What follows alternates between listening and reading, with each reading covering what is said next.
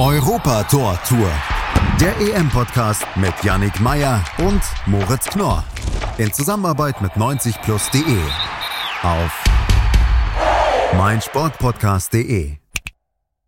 Wir gehen mit immer größeren Schritten auf die K.O.-Phase dieser Europameisterschaft zu, haben auch den vorletzten Tag dieser Gruppenphase hinter uns gelassen und schauen noch einmal auf die Ergebnisse. Ich bin Moritz Knorr und ihr hört Europa Tor Tour, den EM-Podcast von meinsportpodcast.de und 90 Plus. Der Experte an meiner Seite ist heute Julius Eid. Hallo Julius. Hallo Moritz. Schauen wir zuerst auf die Partie zwischen Tschechien und England. Beide Mannschaften ja schon vor dem Spiel sicher für die K.O.-Runde qualifiziert. Am Ende gewinnt England mit 1 zu 0. Fangen wir allerdings erstmal vorne an. Vor der Partie, da gab es ja gezwungenermaßen Wechsel in der Startformation der Engländer. Mason Mount und Phil Foden mussten sich ja in Quarantäne begeben, nachdem sie mit Billy Gilmore von den Schotten in Kontakt waren, der positiv auf das Coronavirus getestet worden ist. Deswegen musste Gareth Southgate da umstellen und trotzdem hat Jaden Sancho wieder nicht gespielt. Hat es dich überrascht?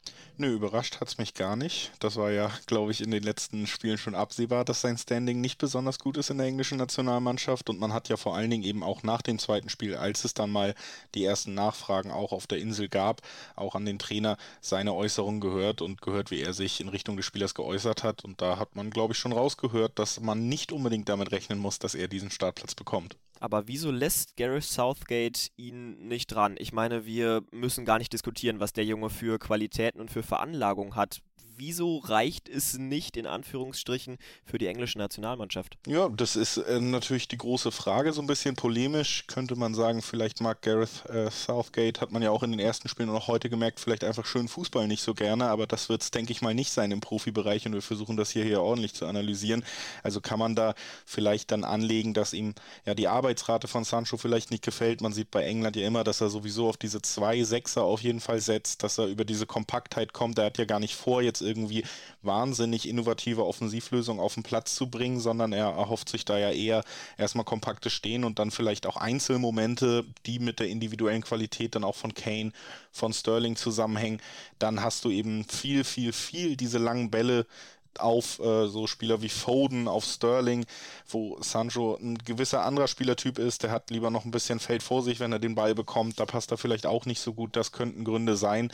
Im Endeffekt, ja, hat er ja heute ist er ja sogar ein bisschen zu seinem Glück schon gezwungen worden. Ich finde mit Grealish und Bukayo Saka zwei, äh, Bukayo Saka zwei relativ spannende Spieler dann ja auch trotzdem reingebracht und die haben beide ja auch relativ früh schon unterstrichen, dass sie vielleicht auch in den letzten beiden Spielen nicht unbedingt negativ aufgefallen wären.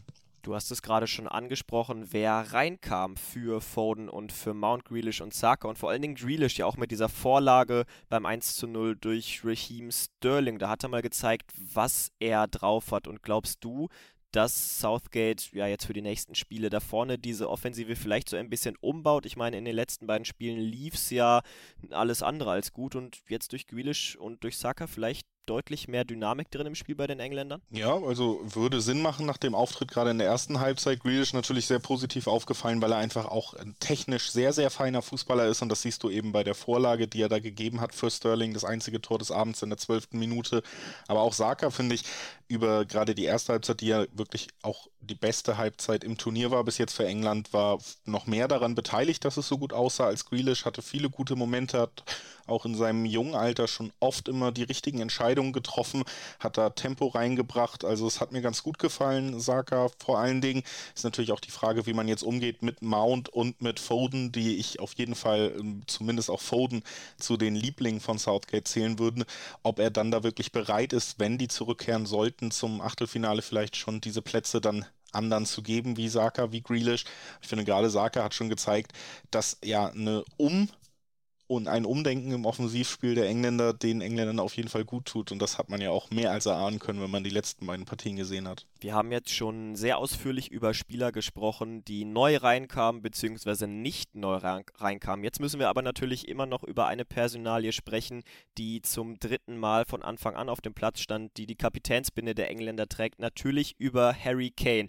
Immer noch kein Tor gemacht. Ich muss ganz ehrlich sagen, ich habe ihn vor der Europameisterschaft als Torschützenkönig getippt. In unserer Kicktipp-Runde. Äh, ja, bin ich froh, dass ich bei den Jungs von der MSP-WG bei dem Tippspiel nicht dabei bin. Das kann ich mal empfehlen. Da könnt ihr gerne mal reinhören. Wieso findet Harry Kane nicht in dieses Turnier? Ich meine, ja, auch er hat in der Premier League immer wieder über die letzten Jahre gezeigt, dass er einer der besten Stürmer der Welt ist. Ja, heute hat er ja tatsächlich eine sehr gute Aktion, die dann vielleicht auch so ein bisschen daran scheitert, dass die Tschechen eben auch einen sehr guten Torhüter haben. Das haben wir auch die ganze Vorrunde schon sehen können, die ganze Gruppenphase. Aber ansonsten ist es natürlich auch einfach dem geschuldet, dass England generell nicht wirklich in ein ordentliches und gepflegtes Offensivspiel kommt. Wenn wir uns schon ähm, ja, mehrfach jetzt angesprochen, dass das nicht die Sterne vom Himmel spielen ist, was wir da in den ersten Partien gesehen haben. Heute war es eine bessere Halbzeit, er hatte eine gute Aktion, aber auch so ansonsten sind die Lösungseinsätze, wie gesagt, diese tiefen Bälle hinter die letzte Kette und da wird er dann selten noch gefunden, wenn Foden, wenn Sterling tatsächlich mal diese langen Bälle erlaufen. Er nimmt diese Rolle an, er arbeitet viel, aber man muss dann auch sagen, er ist schon in gewissem Maße in für das englische Nationalteam klassischer Mittelstürmer die Rolle, die er da füllen muss. Gerade in dieser sehr guten Saison für Tottenham, gerade bei Mourinho war es ein bisschen anders. Da hat er ja fast eher die Zehnerposition gespielt, hatte viel mehr mit dem Ball, viel mehr Spiel vor sich, konnte da auch seine Klasse ausspielen. Hier ist er darauf angewiesen, dass ihm Sachen zugeliefert werden. Und wenn deine ganze Mannschaft kein ordentliches Offensivspiel liefert über große Strecken des Turniers, dann wird es auch für einen Stürmer schwer dazu, seinen Chancen überhaupt zu kommen. Also würdest du keine Personaldiskussion ganz vorne in der Spitze anreißen und Harry Kane irgendwie in Frage stellen. Ich sehe da qualitativ keine Alternative, die ansatzweise der Qualität von Harry Kane gerecht wird. Zweitens hast du da auch einfach das Kapitänsamt, die Verantwortungsrolle. Solche Sachen sind ja auch immer so ein bisschen Kabinenpolitik. Wie ist das Standing des Spielers? Wenn er da die Kap äh, Kapitänsbinde trägt, wird es wahrscheinlich ein gutes Standing sein. Wie viel Unruhe willst du in diese Fixpunkte der Mannschaft bringen? Und im Laufe des Turniers sehe ich da eben, wie gesagt, weder qualitativ eine sinnige Alternative noch überhaupt den Grund, jetzt jetzt diese Diskussion vielleicht auch innerhalb der Mannschaft, innerhalb ja, der Führungsebene einer Fußballmannschaft aufzumachen. Ich gehe nicht davon aus, dass man innerhalb dieses Turniers den Kapitän fallen lassen wird. Denkst du, dass vielleicht jetzt diese erste gute Halbzeit auch so ein bisschen als Brustlöser für das englische Spiel fungieren kann, dass man jetzt offensiv vielleicht so ein bisschen den Rhythmus und den Flow findet und dass dann dadurch auch in der K.O.-Phase Harry Kane vielleicht deutlich gefährlicher wird? Ja, man würde es sich wünschen als Zuschauer, ganz ehrlich, ich bin da eher pessimistisch, wenn man sich das Ganze anguckt, wenn man sich dann auch die zweite Halbzeit anguckt. Ich gehe nicht davon aus, dass äh, Southgate, der ja 2018 schon recht weit kam mit dieser Einstellung, der auch jetzt ganz offensichtlich auf seine Doppelsechs setzen will, auf sein sehr kompaktes Spiel, auf diese Einzelmomente Momente, die dann im besten Falle reichen müssen. Das ist so ein bisschen Nationalmannschaftsfußball. Ja, der Unterschied auch zu Clubfußball, wo man vielleicht viel mehr Zeit hat, Abläufe einzutrainieren. Äh, da legt er gar nicht so großen Wert drauf. Ich kann mir nicht vorstellen, dass diese Kehrtwende jetzt kommt, vor allen Dingen, weil er am Ende ja doch immer die Ziele bis jetzt erfüllen konnte.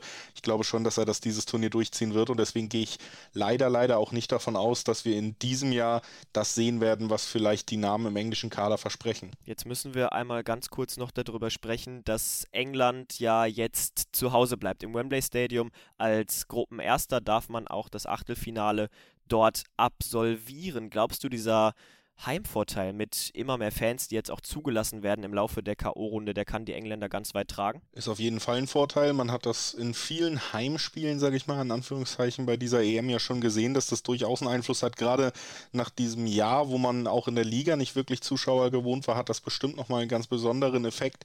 Also es ist definitiv auf dem Papier schon erstmal ein Vorteil. Ich habe mich auch so ein bisschen gefragt, auch wenn die Spielpläne stehen und schon klar ist, England hat nicht die schwerste Gruppe und der Gruppensieger aus der Gruppe Gruppe bleibt in England und so, und man da nicht vielleicht alleine aus Wettbewerbsgründen doch auch nochmal irgendwie das anders hätte legen können, damit England nicht mit Heimspielen bis ins Finale quasi durchmarschieren kann, ist eben sowieso die ganz große Frage bei diesen wechselnden Spielorten und den ja gerade großen Favoritenländern, die eben diesen Heimvorteil eigentlich sehr lange beibehalten können, ist ja in fast jeder Gruppe so, dass die stärksten Mannschaften auch eigentlich nur Heimspiele hatten. Also für England auf jeden Fall ein Vorteil, aber man muss auch sagen, die Öffentlichkeit in England geht gerne kritisch mit dem eigenen Fußball und dem eigenen Nationalteam ins Gericht. Und ich glaube, wenn man da nicht aufpasst und sich weiter vielleicht sehr, sehr bieder präsentiert, dass dieser Frust dann natürlich auch irgendwann zum Nachteil werden könnte. Sprechen wir noch über die tschechische Nationalmannschaft. Natürlich, diese Niederlage ja reicht am Ende doch. Man qualifiziert sich als Gruppendritter für die K.O.-Phase. Trotzdem war das heute offensiv sehr, sehr schwach von den Tschechen, oder? Ja, also war eigentlich gar nichts, muss man tatsächlich auch so dann äh, ja irgendwie konstatieren. Am Ende irgendwie 0,34 XG gehabt und 0,07 in der zweiten Halbzeit, wo man ja vielleicht noch versuchen hätte können mit nur einem Tor. Das Unentschieden hätte ja zum Gruppensieg gereicht, das Ganze sogar zu einer überraschend erfolgreichen Gruppenphase umzudrehen. Aber da hat es heute gefehlt. Ich glaube auch, man hat dem Team angemerkt, dass spätestens nach dem 1 zu 0 von England und der ordentlichen ersten Halbzeit von England, die vielleicht auch ja sogar ein bisschen überraschend kam nach den ersten beiden Auftritten der Three Lions, dass man da so ein bisschen sich gedacht hat, nun gut, wir sind eh schon weiter, wir werden hier uns nicht äh, ins Risiko begeben und wir hoffen vielleicht, dass Kroatien nur mit einem Torunterschied gewinnt, dann ist es ja sogar der zweite Platz. Ich hatte nicht das Gefühl, dass Tschechien es darauf angelegt hat und wenn sie es darauf angelegt haben, dann war es auf jeden Fall nicht gut genug, weil, wie du schon gesagt hast, offensiv haben wir da eigentlich nicht eine praktikable Lösung gesehen. Man hat nie wirklich schick zum Beispiel als Zielspieler, der ja dann auch frühzeitig runtergenommen wurde, in gefährlichen Positionen ins Spiel gebracht. Das hat man in den ersten beiden Gruppenphasenspielen ja schon geschafft. Hier hat man es gar nicht wirklich hinbekommen. Und ich würde schon sagen, dass das das schwächste Spiel auch der Tschechen war, was wir bis jetzt in diesem Turnier gesehen haben. Du hast gerade Patrick Schick schon angesprochen. Bisher alle drei Tore der Tschechen in diesem Turnier erzielt. Definitiv besteht da eine Abhängigkeit. Die Engländer haben es jetzt geschafft, ja, ihn kalt zu stellen, ihn zu keiner Aktion kommen zu lassen. Glaubst du, diese Abhängigkeit könnte sehr, sehr gefährlich werden oder glaubst du, dass diese ja fehlenden Offensivlösungen heute einfach daran lagen, dass man nicht ins Risiko gehen wollte? Ja, schwer abzuschätzen, weil äh, tatsächlich schwebt ja über diesem Spiel eben, dass Tschechien nichts mehr tun musste, um weiterzukommen und das ist für die Mannschaft in der Gruppe mit England und Kroatien definitiv schon der Erfolg, den man sich erhofft hat. Also ist es vielleicht so ein bisschen schwer zu konstatieren, inwieweit man da wirklich alles gegeben hat. Man muss sagen, aber trotzdem klar, du hast auch recht, es ist klar, wer der Zielspieler ist, es ist klar, wer der Spieler ist, der die Tore erzielen soll und das macht es äh, Gegner natürlich in der Vorbereitung immer in gewissem Maße einfacher. Wir haben es auch gestern bei den Spielen gesehen, wenn Russland am Ende mit Juba vorne steht und der die einzige Offensivlösung ist und dann doppelst du den in einer Dreierkette, dann war da tatsächlich sehr, sehr wenig los und das ist natürlich auch eine Gefahr, der Tschechien gegenübersteht. Da müssen sie ja denke ich, schon auch drauf aufpassen. Tschechien hat aber trotzdem den Vorteil im Gegensatz zu dem krassen Beispiel Russland, was ich jetzt gerade genannt habe, dass sie ja schon eigentlich gezeigt haben und es auch in den vergangenen Jahren immer gezeigt haben, dass sie auch über die Außen sehr gerne kombinieren, immer wieder die Außenspieler mit ins Spiel nehmen und das ist natürlich ein bisschen mehr Variabilität, die sie da anbieten können es bleibt dabei, dass Tschechien kein Turnierfavorit ist, aber ich glaube nicht, dass eine Manndeckung gegen Schick alleine dafür reicht, dass man sich sicher sein kann, wenn es gegen Tschechien geht. Was traust du ihnen denn jetzt im Achtelfinale noch zu? Man hat ja jetzt irgendwie das Gefühl, dass man nicht so ganz weiß, was auf einen zukommt. Natürlich war die Gruppe definitiv nicht die stärkste bei dieser Europameisterschaft. Trotzdem haben die Tschechen ja doch irgendwie überrascht. Ja, überrascht, wie gesagt, würde ich gar nicht so sagen, weil ich die Tschechen schon relativ lange immer lobe und auch so als kleinen Geheimtipp immer mal versucht habe, ins Spiel zu bringen. Ist es äh, schon so, dass die Tschechen und äh, dass der tschechische Fußball generell sich in den letzten Jahren sehr positiv entwickelt hat, dass wir da einen sehr starken Vertreter mit Slavia haben, wo sich viele Nationalspieler tummeln, dass auch, man sieht auch die tschechische Ausbildung, weil wir eben Spieler haben wie Chlocek, der ja mittlerweile gehandelt wird als einer, der zu jedem Verein gehen könnte, ein Suchek, der zu den besten Sechsern der Premier League gehört das ist ja auch die tschechische Ausbildung und das unterstreicht ja auch nochmal, dass da im Fußballbereich tatsächlich vieles richtig läuft. Und ähm, sie haben eben gezeigt, dass sie auf jeden Fall auch als Team funktionieren können, dass sie in der Qualität auch gut genug sind, dass ja eine gute Teamleistung manchmal reicht, dass man da eben nicht diese individuell so krassen Schwächen hat gegen stärkere Gegner, dass man zwangsläufig verliert. Und sie werden eines dieser Teams sein, was es super unangenehm macht, äh, gegen sie zu spielen. Ob das am Ende reicht, ist immer schwer abzusehen, aber ja, im besten Fall Falle, sagen wir mal 2004 Griechenland, kann sowas ja sogar zum Turniersieg reichen. Eine Mannschaft, die im bisherigen Turnierverlauf noch nicht super unangenehm zu bespielen war, das waren die Kroaten. Bevor wir allerdings auf die Partie gegen Schottland schauen und darüber sprechen, ob die Mannschaft rund um Luka Modric das hier an diesem letzten, an diesem dritten und letzten Gruppenspieltag besser gemacht hat, da gehen wir einmal ganz schnell in die Pause. Bis gleich. Und da sind wir auch schon wieder zurück aus der Pause und richten den Blick jetzt auf die zweite Partie des Tages zwischen Kroatien und Schottland. Die Kroaten gewinnen mit 3 zu 1, kommen am Ende dann doch noch als Gruppenzweiter weiter. Das ist schon irgendwie so ein bisschen überraschend, finde ich. Für mich war Kroatien eine der Enttäuschungen dieser Europameisterschaft bisher. War die Leistung gegen Schottland denn besser als in den ersten beiden Spielen? Das war sie definitiv, also das muss man schon festhalten. Sie haben da ihren Job als vermeintlicher Favorit auf dem Papier dieses Mal wirklich auch erledigt. Aber ja, man, nö, also zu diesem Spiel gibt es tatsächlich relativ wenig Negatives zu sagen. Ich finde, sie haben ihren Job auf jeden Fall erledigt. Sie waren von Anfang an dominant in der Partie, hatten deutlich mehr Ballbesitz. Sieht man dann ja auch, wenn man alleine auf die Halbzeiten guckt. In der ersten Halbzeit waren es 71 Prozent. Schottland hat die Underdog-Rolle vollkommen angenommen und ist daran dann äh, ja gerade in der zweiten Halbzeit komplett gescheitert. Das hat sie auf jeden Fall auch das Spiel dann letztendlich gekostet und Kroatien konnte damit ganz gut umgehen. Natürlich ist es einfach so und äh, du hast Kroatien eine der Enttäuschungen genannt, dass Kroatien eben nicht das Kroatien von 2018 ist und man das auch nicht unbedingt erwarten konnte, einfach weil wir ja eine Mannschaft auf dem Peak ihrer Leistungsfähigkeit gesehen haben. Da da hat das sogar bis ins, Champ äh, ins äh, Weltmeisterschaftsfinale gereicht, was man ihnen ja damals vielleicht nicht mal unbedingt zugetraut hätte. Jetzt hast du einen Mansukic, der wegfällt, einen Rakitic, der nicht mehr in der Mannschaft spielt. Also nicht nur wichtige Führungsspieler, sondern mit Mansukic vor allen Dingen ein Spielertyp, der jetzt abgeht. Und das hast du auch heute wieder gemerkt, dass dieser klare Zielspieler, den du da mit Mansukic noch hattest, der fehlt auf jeden Fall auch so ein bisschen im Spielaufbau. Man kann immer nicht so hundertprozentig absehen, was jetzt die Offensividee ist. Aber wie gesagt, das Spielermaterial ist da schlechter geworden.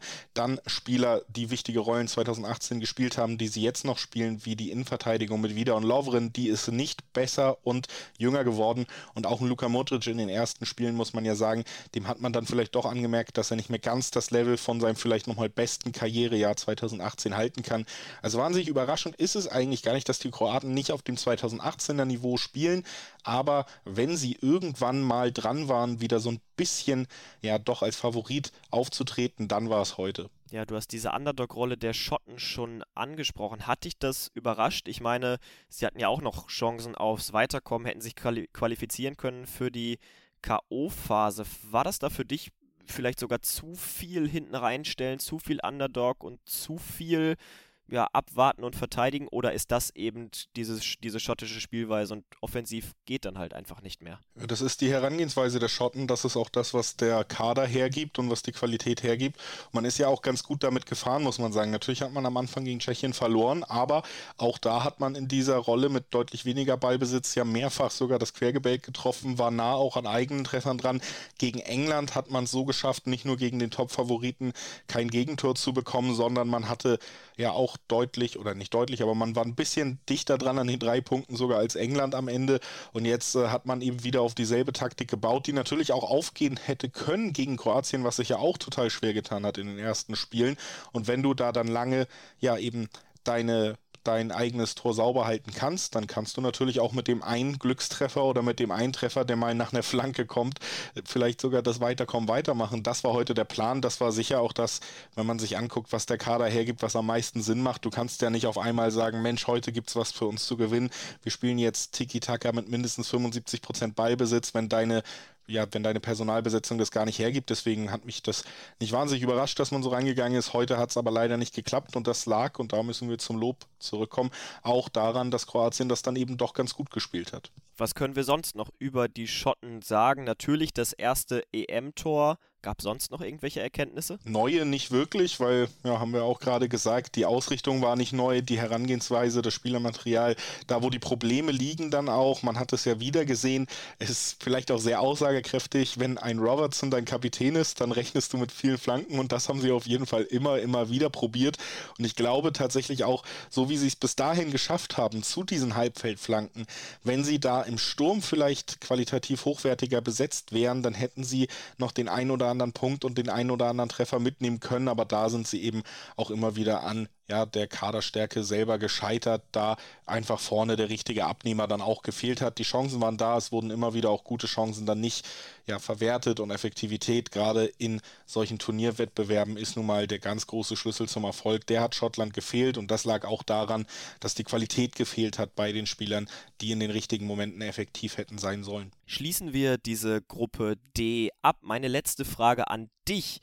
Nun ist Kroatien ja trotz dieser größtenteils enttäuschenden Leistung trotzdem weitergekommen und das ist alles, was zählt. Wir haben auch schon über die gesunkene Qualität im Vergleich zu 2018 gesprochen. Trotzdem ist natürlich die Erfahrung immer noch sehr, sehr groß. Traust du den Kroaten aufgrund dieser Erfahrung aus dem Turnier 2018 vielleicht jetzt in dieser K.O.-Phase noch den Turnaround zu? Wenn ich ehrlich bin, traue ich ihnen nicht wirklich zu, weil wir einfach auch Mannschaften haben, die dann ja nicht nur qualitativ auf einem anderen Niveau sind, sind, sondern mit der Erfahrung auch mithalten können. Also es ist ja nicht so, dass jetzt Kroatien besonders besticht im Gegensatz zu allen anderen Teilnehmern. Wir haben einen Weltmeister im Turnier.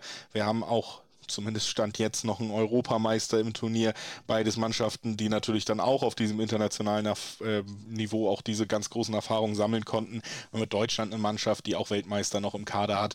Und, und, und. Also es ist nicht so, dass diese Erfahrung dann am Ende das Alleinstellungsmerkmal ist. Und dann müssen wir da vielleicht doch wieder auf die Qualität zurückblicken.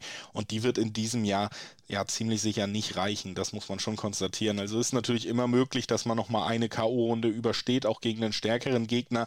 Aber dass sich das dann durch ein ganzes Turnier zieht und zum ganz großen Wurf reichen könnte, das sehe ich Stand jetzt nicht. Wozu die Leistung der Kroaten an diesem Spieltag gereicht hat, das ist die Auszeichnung zum Spieler des Tages. Für wen haben wir uns da entschieden? Ja, das geht heute an den Alternden, wie wir ihn heute schon beschrieben haben, Luka Modric. Der hat nämlich nochmal gezeigt, warum er auch bei Real Madrid nochmal mit 35 Jahren eine Vertragsverlängerung bekommen hat. War auf jeden Fall Dreh- und Angelpunkt des Spiels, hat die Verantwortung übernommen, die ja auch damit zusammenhing, dass man diesen Sieg zum Weiterkommen brauchte, war immer anspielbar, hatte 115 Ballaktionen, 98 Pässe, davon 89 an den Mann gebracht, auch eine ordentliche Passquote damit von 88 Prozent. Aber wie gesagt, vor allen Dingen eben dieses Gefühl, dass er wirklich überall auf dem Platz zu finden war, im Mittelfeld alle Fäden gezogen hat und sich dann eben selber nicht nur mit dem Assist zum 3 zu 1, die Ecke auf Perisic Kopf aufs Scoreboard geschrieben hat, sondern eben auch vor allen Dingen mit dem absoluten Traumtor zum 2 zu 1 der Kroatien wieder in Führung und ja, damit zumindest auch schon mal sicher ins Achtel Achtelfinale gebracht hat. Auf Platz 2 hat dann zwar das Perisic-Tor die Kroaten gebracht, aber Luka Modric da auch das ganz wichtige Tor erstmal geschossen und damit einfach ja heute die Rolle als Kapitän im besten Sinne des Wortes erfüllt. Das war ein sehr, sehr starker Auftritt von ihm. Und tatsächlich ist er auch Spieler des Tages, weil das alles in allem in beiden Spielen, die wir heute gesehen haben, die beste Leistung eines Spielers war. Also da gibt es nicht mal nur Ergebnisgründe oder dieses wunderschöne Tor, sondern man muss sagen, wir haben hier 22 plus Auswechselspieler gesehen und Luka Modric war der Beste. Er hat es also definitiv noch drauf. Und jetzt richten wir den Blick auf den letzten Spieltag dieser Gruppenphase und da geht es noch einmal richtig zur Sache. Gleich vier Spiele haben wir.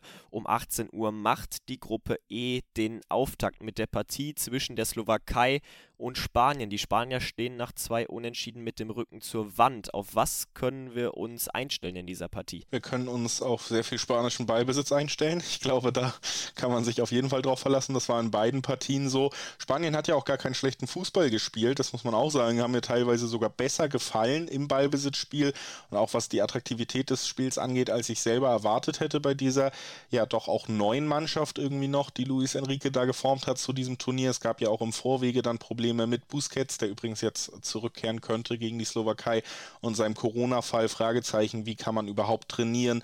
Dann gab es eine kurze Quarantänephase, dann konnte man nur eins von drei geplanten Testspielen absolvieren. Also viel drumherum passiert. Dafür haben sich eigentlich ganz gut geschlagen bis auf ja das letzte Drittel, bis auf das Verhalten vor dem Tor des Gegners. Wenn man da effektiver gewesen wäre, wenn ein Fernando Torres vielleicht zehn Jahre jünger gewesen wäre, dann wäre Spanien schon ganz sicher weiter. Das muss man ja auch mal festhalten. Jetzt ist die Situation ja sogar so, dass Spanien gewinnen muss. Drei Punkte reichen nicht, zwei haben sie gerade nur. Das heißt, also zwei brauchen sie mindestens. Das bringt nur der Sieg und das gegen die Slowakei, die sich natürlich auch völlig auf dieses Unentschieden, was Spanien jetzt zweimal auch hinnehmen musste, konzentrieren können. Denn denen reicht dieses Unentschieden sicher zum Weiterkommen, haben im Moment drei Punkte und damit ja, kann man auf jeden Fall erwarten, dass wir hier ein Spiel sehen werden, wo eine Mannschaft ganz, ganz, ganz stark bemüht sein wird, Tore zu erzielen, während die andere Mannschaft sie auf jeden Fall zur Verzweiflung treiben wird. Eine Mannschaft, die dort steht, wo die Spanier sich vielleicht vor dieser Europameisterschaft gesehen hätten, nämlich am oberen Anfang dieser Gruppe, nämlich auf dem ersten Platz. Das sind die Schweden. Sie spielen gegen Polen, haben da schon den zweiten Platz sicher. Also die können es ja ganz entspannt angehen lassen, oder? Ja, das können sie. Also die Ausgangskonstellation ist gut für Schweden. Natürlich nimmt man dann auch gerne den ersten Platz mit, um den vermeintlich leichteren Gegner in den K.O.-Runden zu nehmen. Und der ist natürlich jetzt auch zum Greifen nahe gegen ein Polen, was wie schon bei dem letzten internationalen Turnier und auch generell in der Zwischenzeit nicht wirklich überzeugen kann als Nationalmannschaft. Du hast mit Lewandowski den ganz großen Namen, aber drumherum keine wirklich gute Mannschaft, obwohl die Namen teilweise das sogar irgendwie noch vermuten lassen, aber in der Nationalelf funktioniert seit Jahren nicht für die Polen, funktioniert ja auch nicht so wirklich für Lewandowski, das liegt sicherlich auch daran, dass das Team nicht so richtig liefern will und kann und ihn auch nicht beliefern kann. Am Ende haben wir hier glaube ich, ein Duell, ja, was vom Attraktivitätsgrad nicht oben in der Skala landen wird, weil Schweden es nicht unbedingt darauf anlegen muss und Polen es tatsächlich gar nicht so richtig darauf anlegen kann, wenn man sie in den letzten Jahren gesehen hat. Und um 21 Uhr dann abschließend noch die Gruppe F, die Partie zwischen Portugal und Frankreich. Der amtierende Weltmeister gegen den noch amtierenden Europameister. Ist auch das drin, was draufsteht? Es ist auf jeden Fall richtig viel Spannung drin. Das gibt einfach die Ausgangslage von Portugal her. Die haben ja im Moment auch nur drei Punkte. Und das bedeutet, wird, weil sie eben auch den direkten Vergleich gegen Deutschland verloren haben, dass sie auf jeden Fall den Punkt noch brauchen, um dann die vier Punkte zu haben und äh, gegebenenfalls auch als Gruppendritter weiterkommen zu können. Und da sind sie auf jeden Fall gefragt gegen ja individuell natürlich äh, von der Kaderqualität das beste Team der Welt, auch den amtierenden Weltmeister.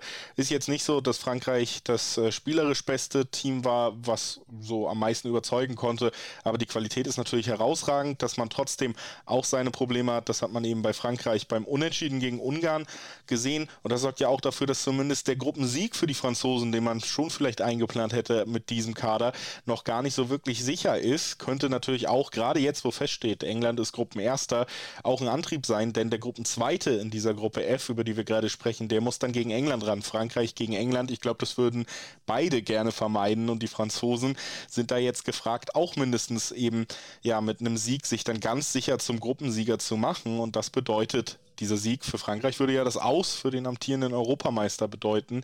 Also sehr, sehr, sehr spannend, weil beide Teams noch einiges zu gewinnen haben und Portugal vor allen Dingen eine wirklich Menge zu verlieren. Und spätestens nach dem Unentschieden der Ungarn gegen Frankreich am letzten Samstag, da sollte auch allen im deutschen Team klar sein, dass die ungarische Mannschaft ja nicht vielleicht dieser leichteste oder der Gegner ist in dieser Gruppe, den man auf die leichte Schulter nehmen kann. Glaubst du, dass das auch wirklich im Spiel Spiel zu sehen ist? Oder denkst du, dass die Deutschen da ja vielleicht irgendwie mit zwei Gängen weniger antreten werden? Ja, man möchte ihnen raten, das nicht zu tun, weil zwei Gänge weniger auf diesem Niveau, das kann sich ganz schnell rächen. Es ist ja auch so ein bisschen, man könnte es ketzerisch das Südkorea-Szenario nennen, weil wir ja auch alle Alliterationen sehr gerne mögen. Es ist ja schon so ein bisschen die Situation, dass ein Sieg alles gut macht. Erstmal man vielleicht ja sogar den Gruppensieg schaffen könnte, was vielleicht ja bei Portugal und Frankreich noch mit äh, nicht jeder dem DFB-Team ihm zugetraut hätte. Aber eine Niederlage könnte eben auch das Ausscheiden bedeuten gegen Ungarn. Also man sollte hier gar nicht irgendwie überlegen, wie der Gegner, wann der Gegner mitspielen kann oder wie viel man geben muss, um ihn zu besiegen, sondern hier steht wirklich drauf, es ist ein All-In-Spiel. Wenn du das verlierst, dann fliegst du raus und da musst du alles reinwerfen, um das zu verhindern. Und das gibt natürlich auch den Druck, der auf diesem Spiel liegt, so ein bisschen her. Also auch der letzte Spieltag dieser Gruppenphase verspricht noch einmal Spannung pur. Und wie die Spiele dann ausgehen und wie diese Ergebnisse dann zustande kommen, das hört ihr morgen in der neuen Folge von Europa Tor Tour, dem EM-Podcast von meinsportpodcast.de und 90 Plus. Und wenn ihr dann schon da seid, dann könnt ihr den Podcast auch direkt abonnieren und verpasst dann zur K.O.-Phase nichts mehr zu dieser Europameisterschaft. Es gibt dann ja zwischen Gruppenphase und K.O.-Spiel nochmal ein großes Power-Ranking, wo wir alle Mannschaften einranken, wie wir, sie, wie, wir, wie wir sie sehen vor dieser Runde der letzten 16 Mannschaften. Also ihr könnt euch freuen auf alles, was noch kommt in diesem Podcast. Für heute soll es das allerdings erst einmal gewesen sein. Ich danke dir, Julius, dass du hier warst. Ja, sehr gerne. Und euch danke ich fürs Zuhören. Schaltet auch morgen gerne wieder ein, wenn wir dann auf den letzten Spieltag unter anderem mit der Partie zwischen Deutschland und Ungarn blicken. Bis zum nächsten Mal. Ciao. Europa Tor Tour. Der EM-Podcast mit Yannick Meyer und Moritz Knorr. In Zusammenarbeit mit 90plus.de. Auf meinsportpodcast.de.